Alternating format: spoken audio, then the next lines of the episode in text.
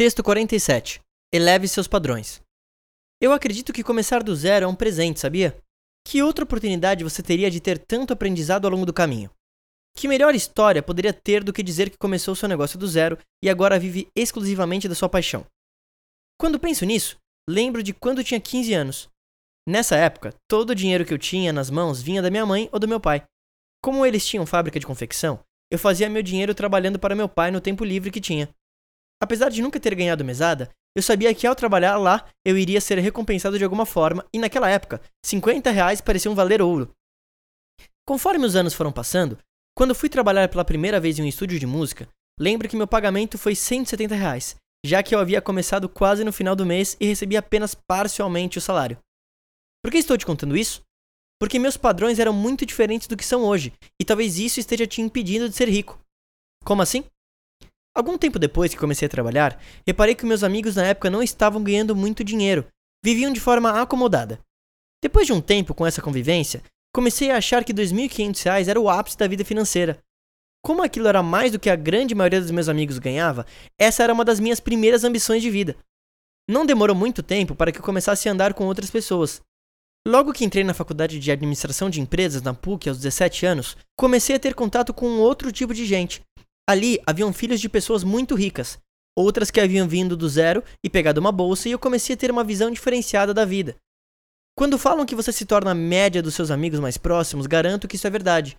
Alguns desses amigos, em especial o Tomás, um grande amigo que fiz nessa época, e por coincidência tinha nascido no mesmo dia que eu, foi uma das pessoas que começou a me mostrar melhores lugares, melhores companhias, e eu comecei a ver que de fato pode existir um estilo de vida mais barato, mas ele não é tão bom.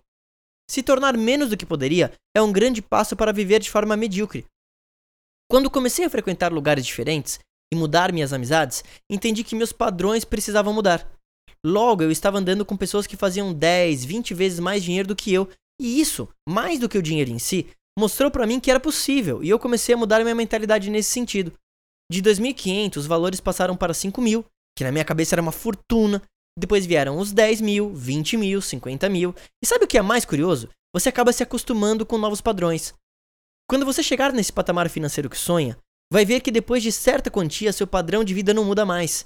A não ser que você realmente queira gastar dinheiro em coisas não tão importantes, o dinheiro apenas atua como uma forma de opção. Ele te dá liberdade de escolha. Sabe por que falo isso? Ao estar com pessoas de sucesso e mudar esse padrão financeiro, existe uma grande chance de que sua vida mude para se adequar a esse novo conceito. Estar em bons lugares e se conectar com pessoas mais inteligentes e financeiramente bem-sucedidas te coloca em uma posição vantajosa. Você consegue entender que, dentre as oportunidades que tem, nesses casos estará em uma posição melhor? Pessoas de sucesso tendem a levar outras pessoas para cima, ao mesmo tempo que você precisa acostumar a viver em abundância. Caso contrário, qual o estímulo que você irá ter para perseguir esse estilo de vida? Eu não estou falando para você colocar essa ideia na cabeça e ir comprar uma Ferrari em mil prestações amanhã.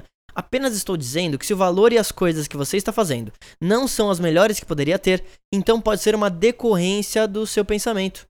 Pense em abundância e você irá atrair isso. Analise os hábitos das pessoas de sucesso. Onde elas andam? Onde elas frequentam? Sobre o que elas falam?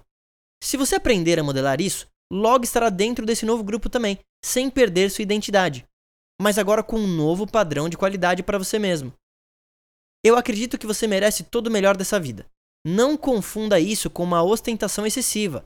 Isso é imaturo, mas ter o melhor que você poderia para si mesmo e para sua família é algo inteligente e generoso. Egoísta é saber que poderia ser mais, mas escolheu ser menos. Quando você pensa em muito dinheiro, qual é esse valor na sua cabeça?